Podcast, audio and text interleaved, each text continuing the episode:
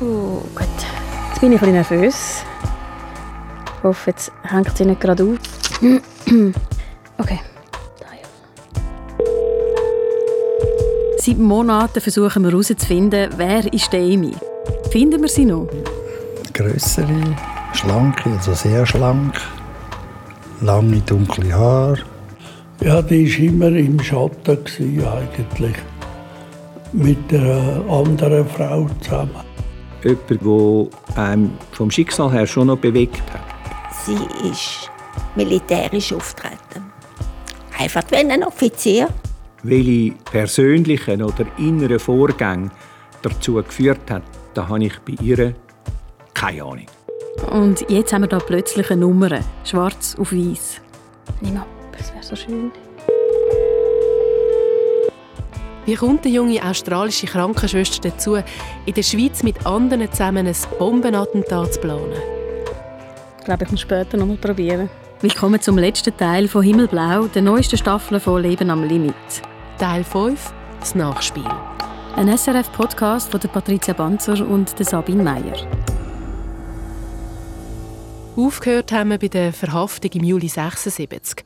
Vorher haben wir in dieser Geschichte das DLZ angeschaut, angelost, versucht auch die andere Seite zu verstehen, herauszufinden, warum sich die Fronten so schnell verhärtet haben. Eine Bombe hat platzen. Und jetzt, was bleibt? Sommer 76 also. Dem ist die Wintertour im Bezirksgefängnis in der Untersuchungshaft. Eine lange Untersuchungshaft. Eine Zeit, wo der junge Frau, sie ist damals 26, nagt. Also sie hat sich äh, hat überall so Ausschläge im, im, Gesicht. Noch viel dünner ist sie geworden. Dort. Also sie ist massiv äh, abgemagert nicht schön. Also, und auch psychisch, oder? Das ist eine enorme Belastung, oder? Für, für eine Frau ist es wahrscheinlich noch ein bisschen äh, härter in äh, Haft als für einen Mann. Er muss es wissen, der Edi. Selber war er ja als notorischer Einbrecher immer wieder in Haft. Gewesen. Und da im 76 eben auch zur gleichen Zeit wie Amy. Er schafft im Hausdienst mit, verteilt das Essen und lernt so Amy kennen. Mit dem Essen verteilt er schnell auch mal Briefli, das heißt, er schmuggelt sie hin und her, sogenannte Kassiber. Und zwar zwischen der Amy und einer anderen Gefangenen, die gerade in den Zellen nebendran sitzt. Und zwar nicht irgendeine, sondern es ist die prominente deutsch-italienische Terroristin Petra Krause. Sie ist kurz vorher in Haft gekommen, weil sie an Sprengstoffanschlägen zu Bern und Zürich beteiligt sein Und sie fasziniert. Absolut. Das berühmt-berüchtigte, oder? Dass man Terrorismus war ja dort ein bisschen aktuell. Gewesen. In Italien gibt die Rote Brigade, in Deutschland die militärisch geführte RAF, Rote Armee-Fraktion, zu reden. In der Schweiz sympathisieren eine Handvoll weniger professionelle Linksterroristen mit ihnen. Und sie gruppieren sich um Petra Krause. Auch die Amy fühlt sich zu dieser starken Frau angezogen. Ich denke schon, dass eine grosse Sympathie äh, da war. Sonst wäre ja äh, nicht der Wunsch immer da gewesen, dass sie zu ihr gehen ich habe gehört, dass Peter Krause ihr immer gesagt hat, ja, du kannst immer äh, zu uns kommen, oder? Und nachher draussen. Zwischen der Emi und der Petra Krause entsteht so etwas wie eine Freundschaft. Die Emi findet bei ihr Halt, haltet so die U-Haft besser aus. Und auch zwischen der Emi und dem Edi entwickelt sich etwas. Drei Menschen aus unterschiedlichsten Ecken. Der drogensüchtige Teenager Edi, die 37-jährige RAF-Terroristin und die junge suchende Krankenschwester. Die haben sich also gefunden. Fast drei Jahre sitzt Amy in U-Haft, eine extrem lange Zeit. Irgendwann darf sie dann aber unter Auflagen wieder aus dem Gefängnis raus und schafft in dieser Zeit bis zum Prozess im 79 als Krankenschwester am Unispital Zürich. Der Edi der besucht sie ab und zu in ihrer kleinen Wohnung im Schwesternhaus. Es ist in dieser Zeit, wo Amy den Edi dann um einen Gefallen bittet. Er soll sie doch über Grenzen auf Italien, genauer auf Neapel bringen. Dorthin, wo Petra Krause in der Zwischenzeit abgeschoben worden ist. Der Edi selbstverständlich erfüllt Gefallen. Also fahren die zwei zusammen mit dem Zug ins Tessin. Wir wollen in der Nähe vom Bahnhof wir wollen über die grünen Grenzen. Und dann haben sie uns dort abgefangen. Oder? Und wir haben uns durch meine frühere Lehrerin haben wir uns können rausschnurren oder? dass wir gar nicht über Grenzen wollen. Wir wollten einfach ein bisschen laufen dort und äh, sind plötzlich von diesen Zöllnern äh, überrascht worden. Ein Fluchtversuch, wenn der gelungen wäre, dann hätte das Leben von der Amy, aber auch vom Eddie wahrscheinlich nochmal eine komplett neue Wendung genommen. Wenn wir dort wirklich über, äh, dort über Grenzen gekommen wären, ich weiß nicht, was passiert wäre. Das wären andere Dimensionen vom, auch von meiner eigenen Geschichte, oder? Also meinen Sie, dass Sie selber etwas durch die Nähe auch zu der Petra Krause und zu Neapel etwas hineingerutscht wären, was Sie vielleicht bereut hätten? Vermutlich, ja. Und Amy auch? Amy auch, ja, weil die wäre ja ausgeliefert gewesen. Die wäre ja wieder illegal gewesen, ohne Ausweis, ein offenes Verfahren, das nicht abgeschlossen ist. Das bedeutet Auslieferung, oder, wenn man sie äh, zurück. Das hat sich dann wieder nicht gut ausgewirkt, oder? Das ist dann wie Flucht, oder? Flucht ist immer Eingeständnis von irgendeiner Schuld. Zum Glück muss man also im Nachhinein sagen, sind die zwei italienischen Zöllner auftaucht, haben die zwei jungen Leute diese Abzweigung nicht genommen. Die Zeit, die Untersuchungshaft, ist für die Amy auch eine Zeit vom Wandel. Vom Untersuchungsleiter Eugen Thomann verhört, vom Anwalt Franz Schumacher verteidigt, wendet sie sich mehr und mehr vom DLZ ab und schließt sich schon bald der Heidi, der anderen angeklagten jungen Frau, an. Amy sagt, wie sie gegen den Swami aus. Franz Schumacher wäre es zwar auch recht gewesen, wenn sie weiterhin an Swami geglaubt hätte. Dann hätte ich gefunden, tant mieux. Also nicht für sie, aber für das Prozessziel, sie möglichst zu entlasten und mit einer möglichst kurzen Strafe äh, aus dieser Sache rauszubringen. Weil je gläubiger, desto abhängiger. Der Verteidigungsplan von Franz Schumacher ist es nämlich, der bekannteste Anhänger von Omkarananda, der Emanuel Meyer, CEO von der Aluswiss, als Beispiel in sein Plädoyer einfließen zu lassen. Und es ist natürlich naheliegend, als Verteidiger zu sagen, wenn der, der ganze Humbug, der Hokuspokus glaubt, wie soll eine australische Krankenschwester mehr Widerstand gegen so einen Verführer aufbringen als ein hiesiger Direktor von einer der grössten Schweizer Firmen. Auch Franz Schumacher beobachtet damals, wie die Amy hinter Gitter leidet. Äußerlich, an der Isolation in der Haft, im Nikotinentzug, sie ist eine starke Raucherin, aber auch innerlich. Die Loslösung vom Divine Light Zentrum, von dieser Gemeinschaft auf dem Brühlberg, wo zu ihrer Familie geworden ist. Das muss ein Riesenschritt sein. Die Zeit ab dem Bombenattentat im 75 bis zum Prozess im 79 ist eine ziemlich chaotische Zeit. Akten bleiben liegen. Der Anwalt vom Swami verwünscht mir, wie er geheime Nachrichten aus dem Gefängnis ins DLZ schmuggelt. Es gibt noch mehr Hausdurchsuchungen unter dem Kommando von Eugen Thomann. Auf jeden Fall, Behörden kommen mit der Arbeit gar nicht nach. Aber nicht nur sie, auch der Erhard Finger, der das DLZ gegen aussen vertritt, schafft und schafft und schafft. Er setzt alle Hebel in Bewegung, um am Swami helfen, seinem Swami. Er überwacht jeden Schritt, den der junge Bezirksanwalt Eugen Thomann gegen das DLZ unternimmt.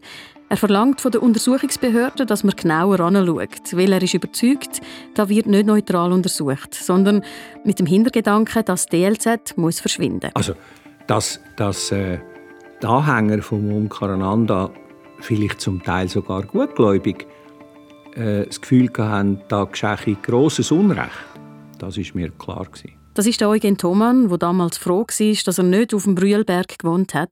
Die Spannungen, Emotionen wären zu gross gewesen, um unbefangen zu untersuchen. Ebenso klar ist, dass überhaupt kein Unrecht da passiert ist, sondern dass er wirklich in die Situation sich manövriert hat mit ihm meint er das Wamiom Karananda. Er hat sich selber in die Situation gebracht durch sein Verhalten als Guru von dieser Gemeinschaft. Das ist lustig, da steht äh, in der Tat vom 29. Juli 1976. Also in dem Artikel steht da, Swami bleibt in Haft und nun dran, nach bewährten Vorbildern hat Swami einen Hungerstreik begonnen. Allerdings handelt es sich nach Angaben von Bezirksanwalt Thomann um keine echte Nahrungsverweigerung.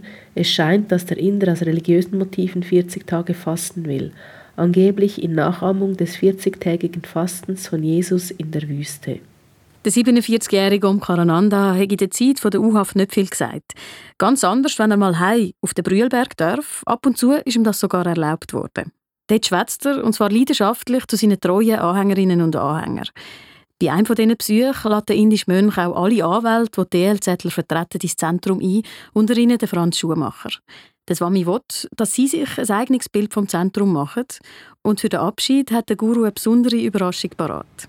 Am Ende dieser Führungen haben die den Anwalt versammelt und er hat sich bedankt und hat dann ironischerweise jedem ein Päckchen gegeben. Man hat nicht gewusst, was drin ist.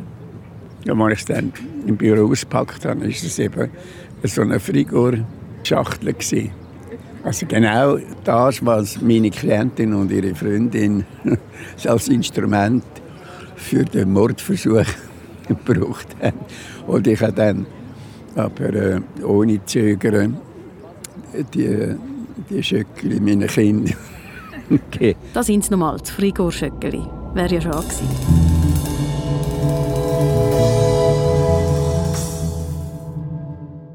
Irgendwann dann aber ist es soweit. Am 23. April 1979 geht Lausanne der Prozess los. Die sechs Anklagten kommen in den Saal. Die Amy sieht gut aus. Dank dem Nachhelfen von der Frau Le Grand. Wo, wir erinnern uns, ohne dass viele davon gewusst haben, zuerst Eddie und dann auch die Amy unterstützt hat, in der Haft und eben auch auf dem Weg auf Lausanne. Die Sekretärin von meinem Mann hat es auch gewusst. Und dann haben wir sie aufgemotzt. sie ist ursprünglich die Sekretärin Coiffeur und dann haben wir sie mit Kleidern von mir haben wir sie aufgemotzt. Sie hatte eine gute Frisur gehabt, damit sie einen guten Eindruck gemacht. Und sie hat das auch geschätzt. Mhm. Denn mit ihren Kleidern wäre sie nicht so gut weggekommen. Als sie dann andere Kleider ja. hatte, war sie nicht mehr die, die auf Rebellion gegangen ist. Die Amy als elegant frisierte Frau und nicht als rebellische Gläubige. Wer weiß, was das für einen Einfluss hat. Auf der Anklagebank neben der Amy der Swami, die Heidi und drei junge Männer. Erster Verhandlungstag zu Lausanne im Prozess gegen Anhänger vom Divine Light Zentrum von Winterthur. Journalisten reisen wieder in Scharen an und berichten direkt aus Lausanne in den Nachrichtensendungen von Radio DRS vom Prozess. Sechs Anklagte haben sich wegen Mordversuch, teils als Mittäter, teils als Gehilfe und wegen weniger schwerer Delikte zu verantworten. Es gibt lange Tage am Bundesstrafgericht und sogar am Samstag verhandelt Die erste Prozesswoche war recht anstrengend und nicht nur Journalisten, auch Richter haben öppe mal Mühe gehabt, den Faden nicht zu verlieren. 38 Bundesordner mit Achten, 40 Seiten lange Anklageschrift, 7 Anwälte, Experten, Zeugen, Anträge von Seiten DLZ und viele offene Fragen. Andererseits geht es darum herauszufinden, wer der Drahtzieher von allen diesen Delikten war. Auf der einen Seite die zwei Geständnisse von Heidi und der Amy, auf der anderen Seite die Aussagen vom Swami und der anderen Männern, die sagen, er habe nichts damit zu tun. Im Gericht nimmt auch der Swami um Karananda Stellung. Lang, zwei Stunden ist sein Schlusswort gegangen. Er hat viel geredet und wenig gesagt, bilanziert ein DRS-Reporter. Und erzählt dann noch etwas, was wir schon wissen, aber die Öffentlichkeit da zum ersten Mal erfährt. Interessant, die Aussage, auch der Altbundesrat Celio sei zwei oder dreimal im DLZ aufgekreuzt. Da wird man doch zuerst einmal ein grosses Fragezeichen machen müssen. Noch am gleichen Abend distanziert sich der Altbundesrat Celio mit einem öffentlichen Kommuniqué. Er sei nie im DLZ ein- und ausgegangen und hat die Gemeinschaft auch finanziell nie unterstützt. Auch 40 Jahre später kann der Anwalt Franz Schumacher das Verhalten nur mit einem Kopfschütteln kommentieren. Nicht wegen dem Fakt, dass Nelo Celio vielleicht ab und zu im DLZ vorbeigegangen ist, sondern vor allem wegen einer anderen Aktion von ihm, die ihm zu Ohr gekommen ist. Also eine Amtsgeheimnisverletzung äh, höchsten Grades. Er telefoniert dem Meier und sagt, pass dann auf, deine Sekte. Morgen Morgen um 5 Uhr kommen sie dann. Die Hundertschaft. Und dann wird dann geräumt. Und der Meier hat das natürlich sofort dem Swami gemeldet. Und sofort am Abend, schon früh, haben alle die Anhängerinnen die ganze Nacht durch müssen Papier schreddern. Ich habe gefunden, das ist absolut das spektakulärste gewesen, politisch betrachtet. Und genau das ist im Prozess möglichst zugedeckt worden. Einmal mehr zeigt sich, wie weit die Kreis die Geschichte gezogen hat, wie viele involviert sind und was das für ein Nährboden war für Gerüchte. Der Bundesrat ist nicht der Einzige, der sich in dieser Zeit öffentlich vom Swami und dem DLZ distanziert. Auch andere Persönlichkeiten, die die Namen im Laufe des Prozesses auf den Tisch kommen, distanzieren sich.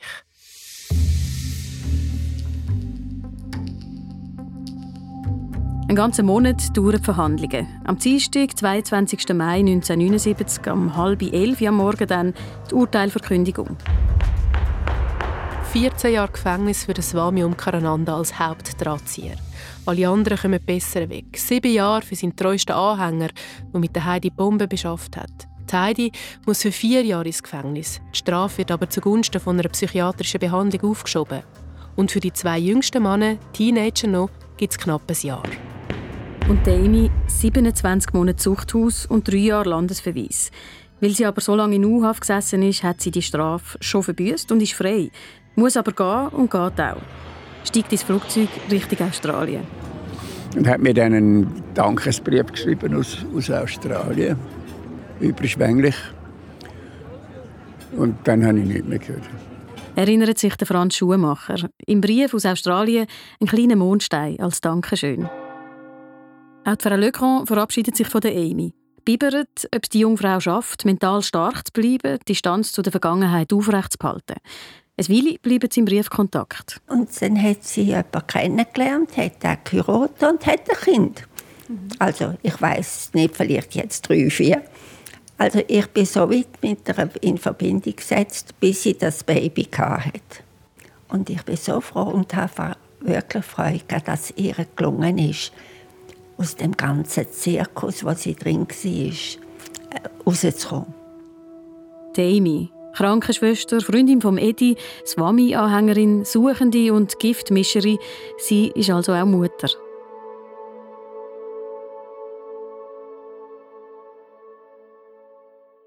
Da ist die Geschichte von dem Bombenattentat Winterthur im 75 juristisch und offiziell eigentlich fertig. Eigentlich, weil das müssen wir ohne zu fest ins Detail zu gehen, da gleich noch schnell erwähnen. Gut 20 Jahre später wird der ganze Fall nochmal aufgeschafft. Das DLZ hat nämlich nicht locker lassen und Ende 90er Jahre einen Zürcher Journalist dazu gebracht, alle Akten nochmal ganz genau zu studieren. Das weil anscheinend neue Dokumente auftaucht sind. Und tatsächlich, da hat es mehr als einen Punkt gegeben, wo der Journalist auch den Eindruck bekommen hat, da ist etwas nicht korrekt gelaufen. Die Polizei hat zum Beispiel von der Bombe gewusst und nichts unternommen. Der Journalist hat zig Artikel verfasst und im März 1999 reagiert auch Politik. Der Bundesrat Arnold Koller verlangt eine administrative Untersuchung. Da schreibt der Bundesrat in seinem Abschlusskommuniqué, im Vordergrund stand die Vermutung, dass die am 8. Oktober 1975 beim Haus des damaligen Regierungsrats Jakob Stucki detonierte Bombe mit Hilfe oder Duldung der Polizei gelegt worden sei. Zudem sei eine am Anschlag mitbeteiligte Anhängerin des Divine Light Zentrum in Winterthur eine Agentin der Polizei gewesen. Über Monate studiert der alte Bundesgerichtspräsident Jean-François Egli Akten und befragt Leute und kommt dann im Oktober 2000 aber zum Schluss. Sie haben den Zürcher Behörden einen Persilschein ausgestellt.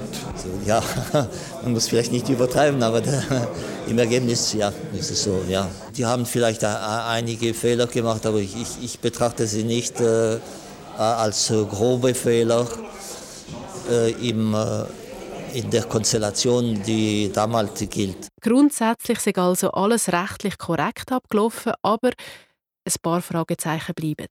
Wer hat was gewusst? Hat man vielleicht zum Teil Informationen zurückgehalten, die die Anklagten hätten können entlasten Und wer hat alles die Finger im Spiel gehabt? Diese Fragezeichen bleiben auch uns. Auch emotional ist die Geschichte mit dem Prozess noch nicht abgeschlossen. Das merken wir immer wieder, auch 40 Jahre später bei unseren vielen Gesprächen mit den Nachbarn zum Beispiel, die heute noch verletzt sind, die Nase voll haben, nicht öffentlich reden aufs Recht, auf Vergessen pochen, wo sie natürlich haben. Andere Freunde oder Finde vom DLZ, die unsere Arbeit mit Misstrauen beobachten. Vermutlich heute noch Angst haben, dass ihre Aussagen auch heute noch gegen sie verwendet werden. Zum Beispiel, als ich mit dem Anwalt Peter Hauser rede, bei seinem Vater ist ja die Bombe gelegt worden und er mich als erstes fragt, ob mich das DLZ schickt, also auf welcher Seite wir stehen. Oder auch bei Eugen Thomann, wo jedes Wort abwägt. Mit beiden Herren haben wir zurückgeschaut und uns gefragt, wo würden sie heute anders reagieren? Für den Peter Hauser, er, der mit seinem Vater DLZ Nachbarn vertreten hat, für ihn ist klar, wenn heute im Jahr 2019 einer kommt und sagt, ich will meinen Nachbarn vor Gericht ziehen, würde ich sagen, Aufwand und Ertrag. Das müssen wir anders lösen. Das müssen wir anders lösen. Oder probieren, anders zu lösen. Äh, das hätte ich natürlich mit den 70er Jahren hätte ich gesagt, ja, das ist das Mittel, das nimmt man jetzt. Und wehrt sich. Heute würde er eher Mediation anstreben. Damals haben wir das Wort aber nicht mal kennt. Auch der Untersuchungsrichter Eugen Thomann zeigt sich 40 Jahre später nachdenklich. Er, der knallhart durchgegriffen hat in seinem ersten grossen Fall, wo das Wami hinter Gitter gebracht hat und kurz nachher an einer Pressekonferenz über ihn gesagt hat, er hatte den unbändigen Willen zu töten. Er sagt 40 Jahre später über den gleichen Mann. Ich hatte immer den Eindruck gehabt und äh, stehe auch dazu, dass es wahrscheinlich das Schicksal nicht so gut mit ihm gemeint hat dass man ihn auf das Wintertour gebracht hat. Und dass er aus Gründen, die ich nicht beurteilen kann, äh, eigentlich keine Chance hatte, in dem Land oder in dieser Stadt oder an dem Brühlberg heimisch zu werden. Das Schicksal meint er damit echt auch die Behörden, die das verhindert haben. Er schüttelt den Kopf. Auf Seite der Behörden äh, kann ich da nichts ins Feld führen. Nach dem Erlebnis, wo wir jetzt gemacht haben mit dem DLZ, würde ich sagen, als Bürger würde ich tatsächlich Behörden auffordern, sich früher um tätige Spannungsfelder zu kümmern. Ist es Altersmilde oder Lebenserfahrung oder hätten wir ihn einfach nicht so eingeschätzt? Auf jeden Fall macht der Eugen Thoman dann nochmal eine Aussage über das Wami Om Karananda, wo uns erstaunt. Mir tut eigentlich ein Om Karananda ja leid, wo, wo sie so in eine, an einen ganz anderen Ort verschlagen hat und wo er dann in eine Geschichte hineingeraten ist, auch dank seiner Fähigkeit, also eben dank seiner Fähigkeit, Menschen zu beherrschen, dann eben auch der Situation ausgesetzt ist, dass er nach innen ist er jemand ganz grosser und nach außen ist er für die, die unmittelbar Außenstehenden ist er jemand ganz Böser. Oder? Und das, diese Spannung, die ist noch immer durch sein Schicksal. Gewesen.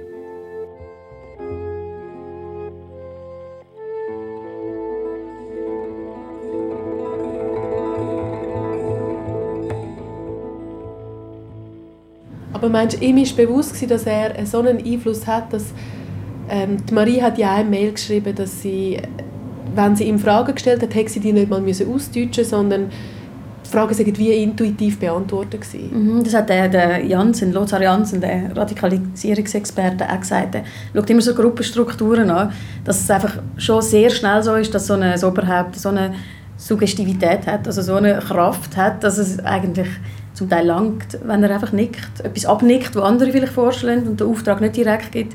Und das langt schon, dass dann etwas passiert. Das ist ja schon noch spannend, so in dem, in dem Kontext. Aber auch wenn er den Auftrag nicht direkt gegeben hat, ich meine, der muss ja gleich sehen und seine Verantwortung wahrnehmen, als jemand, der die Leute anzieht, wenn das nicht geplant war. Also als Guru kannst du dich nicht einfach in die Opferhaltung tun? Nein, das hat, er hat gesagt, das ist ihm, dann, das ist ihm zu billig. Du kannst nicht einfach sagen, ich habe mit dem nichts zu tun und ich habe das einfach machen lassen. Das musst du sehen.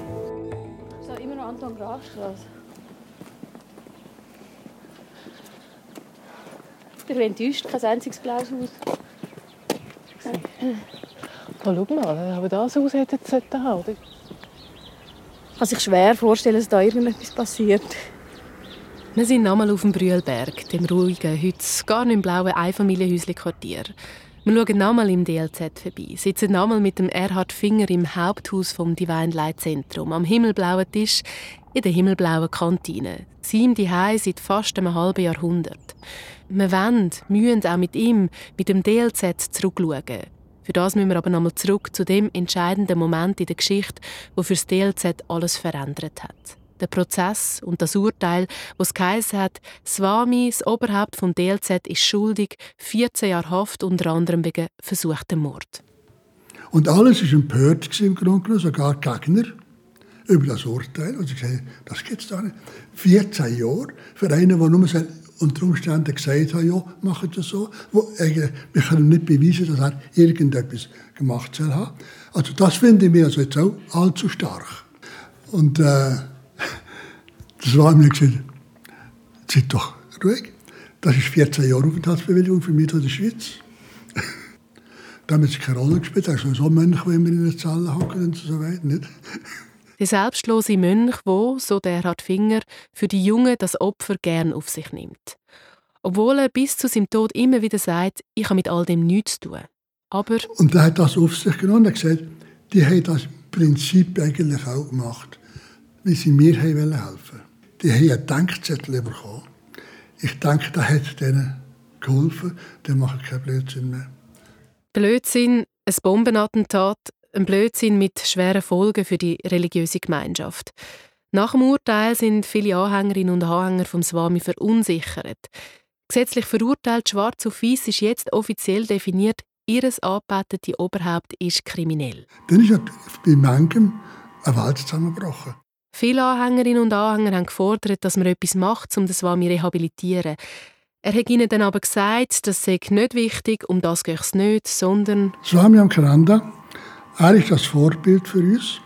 Und wenn du ihn kennengelernt hast, weißt was du an ihm hast. Und jetzt musst du nicht irgendeinen Beamten haben, der ihn rehabilitiert und sagt, er ist nicht so. Sondern du musst wissen, bin ich weiterhin noch da oder bin ich nicht da. Bleibe ich dem Swami treu, bleibe ich auf dem Brühlberg oder nicht? Viele sind geblieben, ein paar bis heute. Der hat Finger, er schaut zum grossen Porträt vom Swami an der Kantinenwand. Der hat Finger, man spürt, ihm bedeutet der Swami immer noch viel. Er steht felsenfest hinter ihm und seinen Gedanken. Heißt das, dass der Erhard Finger glaubt, das Oberhaupt hätte nichts von all dem mitbekommen? Eine heikle Frage.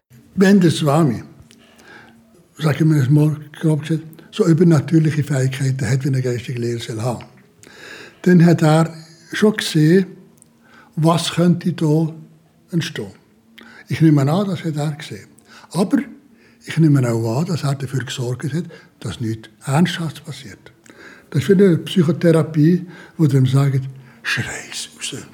Dann befreit es dich. Konkret sagen Sie schon, dann hat man, oder hat das Wami auch akzeptiert, dass ich, Vertreter... Das, das kann ich eben nicht sagen. Und das werde ich auch so nicht sagen, weil das wird wiederum ein schlechtes Ding auf ihn werfen. Da kann man sofort sagen, ihr hättet nicht eine andere Möglichkeit anwenden für das zu machen. Nein, über sein Swami sagt er nichts Schlechtes. Das ist seine Rolle, seine Aufgabe und nur so kann das geistige Gedankengut vom Swami überleben. Uns ist natürlich bewusst, wir werden nie herausfinden, wer genau welche Rolle gespielt hat, damals, wo der jahrelange Konflikt eskaliert ist, wo im innersten Kreis der religiösen Gemeinschaft alles aus dem Ruder gelaufen ist. Wir wollen aber gleich die Mechanismen besser verstehen, Mechanismen, die ja nicht nur da eine Rolle spielen, sondern in vielen anderen Konflikten. Also warum wechselt jemand die Seiten? Warum nimmt jemand die und nicht die andere Abzweigung? Wie kommt jemand vom Weg zur Erleuchtung auf den Weg ins Gefängnis? Da könnte uns sicher Marie weiterhelfen. Die Frau, die ganz jung auch ins DLZ gekommen ist und lange dabei war, hat sie etwas mitbekommen damals. Wir haben schon eine Weile nichts von ihr gehört. Sabine hat aber immer und immer wieder geschrieben und nachgefragt. Und endlich kommt wieder ein Mail. Bitte entschuldigen Sie, mein Mann ist gestürzt, hatte einen Oberschenkelhalsbruch und ich musste arbeiten, war sehr im Stress. Schnell töckelt, volle Ausrufezeichen, frisch von der Leber. Also ich glaube, die meisten Mitglieder haben da fast nichts mitbekommen. Das lief sehr geheim ab. Ich erinnere mich, dass einer der jungen Männer einmal mit mir darüber gesprochen hat, wie weit man mit der Hingabe gehen würde. Es ging da aber darum, sein Leben zu opfern für den Swami. Er hat sich solche Gedanken gemacht. Marie selber hat von Gift und Sprengstoff erst im Nachhinein erfahren. Vorher hat sie einfach gemerkt, dass etwas los ist, ein Paar sich absondert. Die viele Geheimniskrämerei. Ich habe mehr und mehr beschlossen, mich ganz auf den spirituellen Weg zu konzentrieren. Das hat sie auch nach dem Attentat probiert. Der Swami hat ihr aber trotzdem verschiedene kleinere Aufgaben gegeben. Zum Beispiel hat sie der Amy, die nach dem Attentat auf Paris geflüchtet ist, Geld und eine Nachricht vom Swami bringen und auf unsere Frage, warum sie das gemacht hat, obwohl sie sich eigentlich daraus halten schreibt sie, Swami war der Chef und man war stolz, für einen Auftrag ausgewählt worden zu sein. Man hatte nicht die Alternative, Nein zu sagen, die Alternative wäre gewesen, zu gehen. Die Marie ist auch irgendwann gegangen. Geflüchtet sexy, schreibt sie. Wegen meiner Flucht. Das hatte rein persönliche Gründe. Eine Liebesgeschichte, mein späterer Mann. Mir wurde bewusst, dass ich noch sehr an dieser Liebe hing und ich wollte ihn wiedersehen und bin geflohen. Wir haben uns getroffen und geheiratet. Und ich bin dann mit ihm einmal nach Winterthur gefahren, habe ihn Swami vorgestellt und offiziell meine Sachen abgeholt. Die Liebe zu jemandem von außerhalb wahrscheinlich einer der wenigen Wege, um sich von so einer Gruppe wie dem DLZ zu lösen. Die Marie mit jedem Mail kommt ihr mehr in Sinn. Auch 40 Jahre später denkt sie trotz allem, was passiert ist, noch voller Wärme als DLZ zurück. Es bewegt sie immer noch tief. Es passiert viel bei mir, wenn ich mich jetzt damit beschäftige. Es wäre ein wahrer Filmstoff, wirklich. Oder eben Stoff für einen Podcast.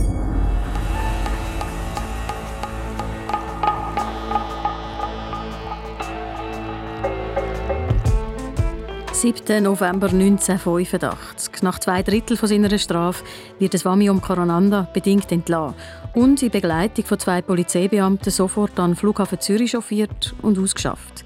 Eine Aufschiebung von der Ausschaffung, wie das seine Anhänger gefordert haben, bis die 14 Jahre Haft durch sind, die wird vom eidgenössischen Justiz- und Polizeidepartement abgelehnt. Das EOPD begründet diesen Entscheid mit der Erhaltung der öffentlichen Sicherheit, denn würde Swami Omkarananda nicht des Landes verwiesen, dann, so ist man im Departement Kopp überzeugt, dann wäre die Wahrscheinlichkeit groß, dass das Divine Light Zentrum in Winterthur seine Aktivitäten wieder aufnehmen würde. Die Mitglieder des Divine Light Zentrums befinden sich nämlich nach wie vor in blinder Abhängigkeit von ihrem Führer, den sie wie einen Gott verehrten. Auf Indien, in sein Heimatland, wird das Wami ausgeschafft. Am 4 Uhr morgen sind er zu Bombay angekommen. In der Hand 1500 Schweizer Franken. Sonst nichts, schreibt Erhard Finger in seinem Buch. Lang bleibt er aber nicht dort. Schon bald steigt er wieder in ein Flugzeug und reist zurück auf Europa nach London und von dort weiter auf Österreich, wo er von seinen Anhängerinnen und Anhängern abgeholt wird. Die bringen das Wami in Vorarlberg, in der Nähe von Bregenz, direkt an der Schweizer Grenze. Da hat das Weinleitzentrum einen Ableger. Da bleibt er, umgeben von ein paar Treuen, bis zu seinem Tod im Jahr 2000. Was bleibt? Der Swami Karananda ist im Leben von seinen Anhängerinnen und Anhängern immer noch voll präsent. Im Zentrum zur Winterthur lässt man regelmäßig seine Reden ab Band. Sein Bild hängt überall. Die Leute, die hierher kommen, werden aber immer weniger. Es sind noch etwa 20, 30 oder amigs einmal im Monat sich versammelt und am Swami zuhören. Da. Liebe ist eine transformierende Kraft. Vortrag in Englisch. Von wann ist die? Das ist. Steht das da? 2009? Nein, Juni 73. Ah, ja. Also, tun wir sie mal rein. Mhm. The greater your devotion to God, Und je höher ihre Hingabe an the Gott ist, greater the hold on the divine truth, und je stärker ihr Halt an der göttlichen Wahrheit, the more pure and exalted and luminous your thoughts, umso reiner und erhobener und erhabener sind ihre Gedanken, umso the more lichter liberating and expansive your feelings, und so, umso weiter sind ihre Gefühle the more your eyes are purified. und ihre Augen sind geläutert. You shall see the kingdom of heaven. Und sie werden das Reich des Himmels sehen.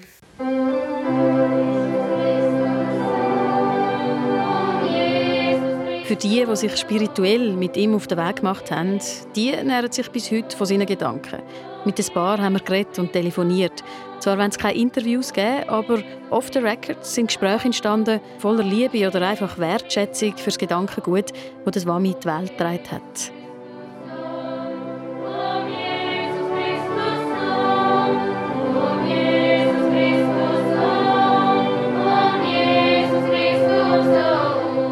Einer, der sich öffentlich zwar hat müssen distanzieren, aber gleich bis zum Schluss an der Seite vom Swami geblieben ist, ist der Chef der Aluswiss, Emanuel Meyer.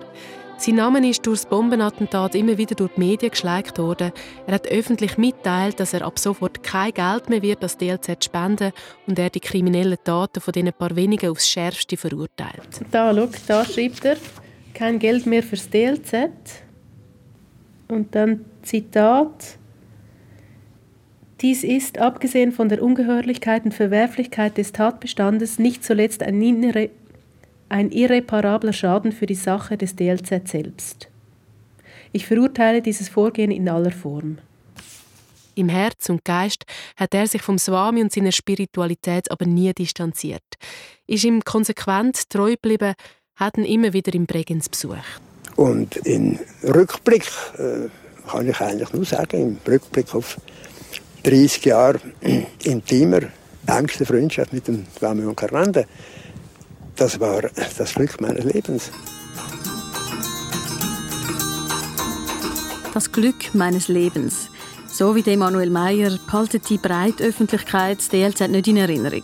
Seit dem Konflikt, seit dem Urteil im 79 ist das Wort DLZ für immer mit dem Wort Bombe, Terrorismus verbunden. Auch wenn es nur wenige betrifft, die schuldig gesprochen worden sind.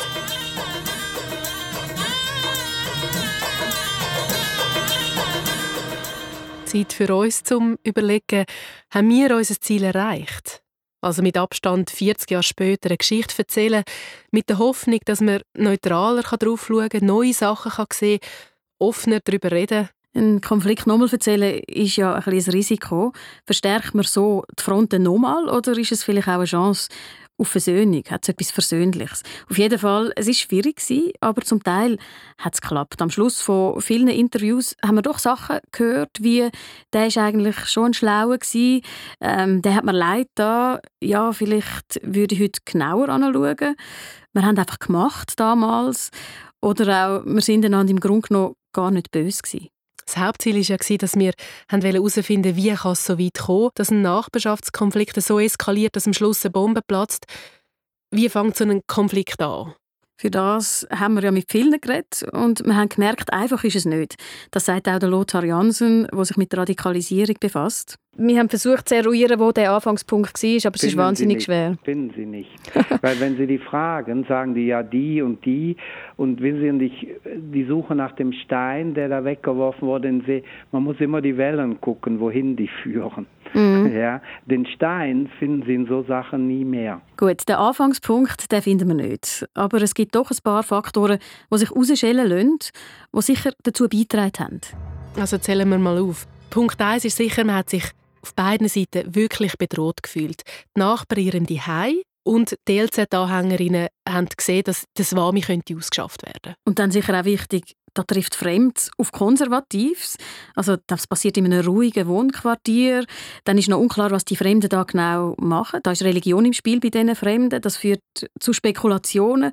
Und vor allem da wichtig, das Fremde wächst und wächst und das wird natürlich nicht, wie lang. Genau, und man hat Angst. Und dann hat man sicher auch den Zeitpunkt verpasst für Dialog. Sage jetzt das auf politischer Ebene, aber auch auf individueller. Es hat da so keine Figur gehabt, die so wie eine Brückenbauerfunktion übernommen hat. Und dann ist sicher auch der, der Zeitgeist, der eine Rolle spielt. Also die politische Stimmung, da ist die Schwarzenbach-Initiative die sicher auch einen Nährboden gegeben hat, dass man äh, noch mehr Angst könnte haben. Und dann kommt der Punkt, wo man eigentlich auch keine Wahl mehr hat. Wenn du nicht mit uns bist, dann bist du gegen uns. Also man hat einfach die zwei Gruppierungen. Und dann sicher noch ein Punkt, den wir immer wieder beobachtet haben. Es braucht ein paar junge Hitzköpfe auf beiden Seiten, die das Ganze beschleunigen und antreiben. Und das können nicht irgendwelche sein, sondern die müssen ja auch gut vernetzt sein. Die müssen das Netzwerk haben bis zu oben zum Teil. Die müssen mobilisieren können, sich wehren und, und, und, und ein bisschen bissig sein und, und dranbleiben vor allem. Oder vielleicht fast auch noch Freude haben an dem Ganzen. Also auf jeden Fall im Fall von Herrn Finger hat man ja die Freude gespürt. Also nicht an der Illegalität, aber das juristische Hin und Her, der Kampf, der hat ihm irgendwie gefallen. Das hat er ja mehrmals gesagt, das sei für ihn wie ein Spiel gewesen, ein, ein Schachspiel. Es ist keine voneinander im Grunde genommen böse, sondern es ist das Ganze einfach ein Spiel gewesen. Mhm. Die göttliche Komödie. Können Sie es als das sehen? ja. ja die göttliche Komödie, die zur Tragödie geworden ist. Weil, und das ist vielleicht ein letzter Punkt, es braucht eben auch noch Individuen, die bereit sind, den Ball aufzunehmen, bis an Grenzen oder über Grenzen auszugehen, ans Limit zu gehen, die keine Geduld mehr haben, die verrückt sind und dann irgendwann zu allem bereit sind. Das bringt uns zur Frage, könnte das auch heute passieren? Das haben wir ja ganz viel gefragt und ich würde sagen, praktisch alle haben Ja gesagt. Das läuft ja bei ganz vielen Konflikten immer so ein bisschen ähnlich ab. Stellen Sie sich mal vor, heute würde im Zürichberg oben da rein, würde sich so ein so Divinlight-Zentrum etablieren. Und die Häuser rot oder gelb oder blau anmalen und, und dann heftig Verkehr und und und. Stellen Sie sich mal, die würden genau gleich reagieren da oben. Das ist eine, eine Normalerscheinung, oder? Man muss nur jemanden angreifen, dann schließen sich seine Anhänger, die meisten, umso mehr um ihn. Ein paar wenige vielleicht trennen sich dann, aber in der Regel ist es dann Politik, ist das immer wieder zu beobachten. Ich mag mich erinnern, da am Zürichberg, wie sich, wie sich da die Leute gewehrt haben, da ist irgendeine, nicht kinderpsychiatrische Dienst, aber so eine Institution ist gekommen. Da, da gibt es ja sofort dann die, die Dynamiken. Und dann hat es die Militanten, die sich anfangen wehren und die kommen dann irgendwo, bemühen sich um Unterstützung. Und ich denke, das ist, das ist da wahrscheinlich gleich gewesen. Der Brühlberg kann also überall sein. Ja, wenn ein paar von diesen Faktoren gegeben sind, gerade eben wenn Angst mitspielt, wenn man sich im Unrecht fühlt, dann verhärtet sich die Fronten sicher auch heute sehr schnell. Also eigentlich ob durch ein Hochhaus, ein Asylzentrum oder ein Bordell im Quartier, sobald wir uns in unseren Wert bedroht fühlen und von keiner Seite Bereitschaft da ist, aufeinander zuzugehen, dann braucht es wenig und der Prozess läuft. Wir sind in der Schlusskurve von Himmelblau, einer SRF-Podcast-Serie von uns zwei, Patricia Banzer und Sabine Meier. Aber ganz abschließen können wir noch nicht. Etwas ist nämlich noch offen. Die Frage, die uns eigentlich zu dieser Geschichte geführt hat. Wer ist Amy? Komm, wir probieren es doch einfach jetzt noch zum Schluss nochmal. Es läutet. Das ist so schön natürlich. Hat aber noch nie die Nummer noch nie abgenommen. Nur zweimal läuten. Muss sie vom Garten reinrennen? Vielleicht sitzt sie gerade an einem Strand irgendwo in Australien. Vielleicht denkt sie ja, Venedig, wer weiß. Vielleicht ist es die falsche Nummer oder die falsche Amy. Aber wir bleiben dran, oder? Alle Informationen über Himmelblau und natürlich alle Folgen zum Nachlesen auf srf.ch Leben am Limit. Idee und Konzept Patricia Banzer, Sabine Meyer. Produktion Selin Raval, verantwortlich Susanne Witzig, Ton Jonas Weber. Wenn euch Himmelblau gefallen hat, ungeniert teilen oder bewerten auf eurer Podcast-App und wir freuen uns auch über Feedback auf srf.ch Leben am Limit. Vielen Dank.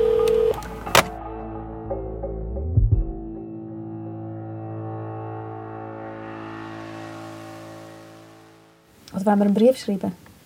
Kann man schreiben einen Brief. Die Adresse haben wir ja. Gut.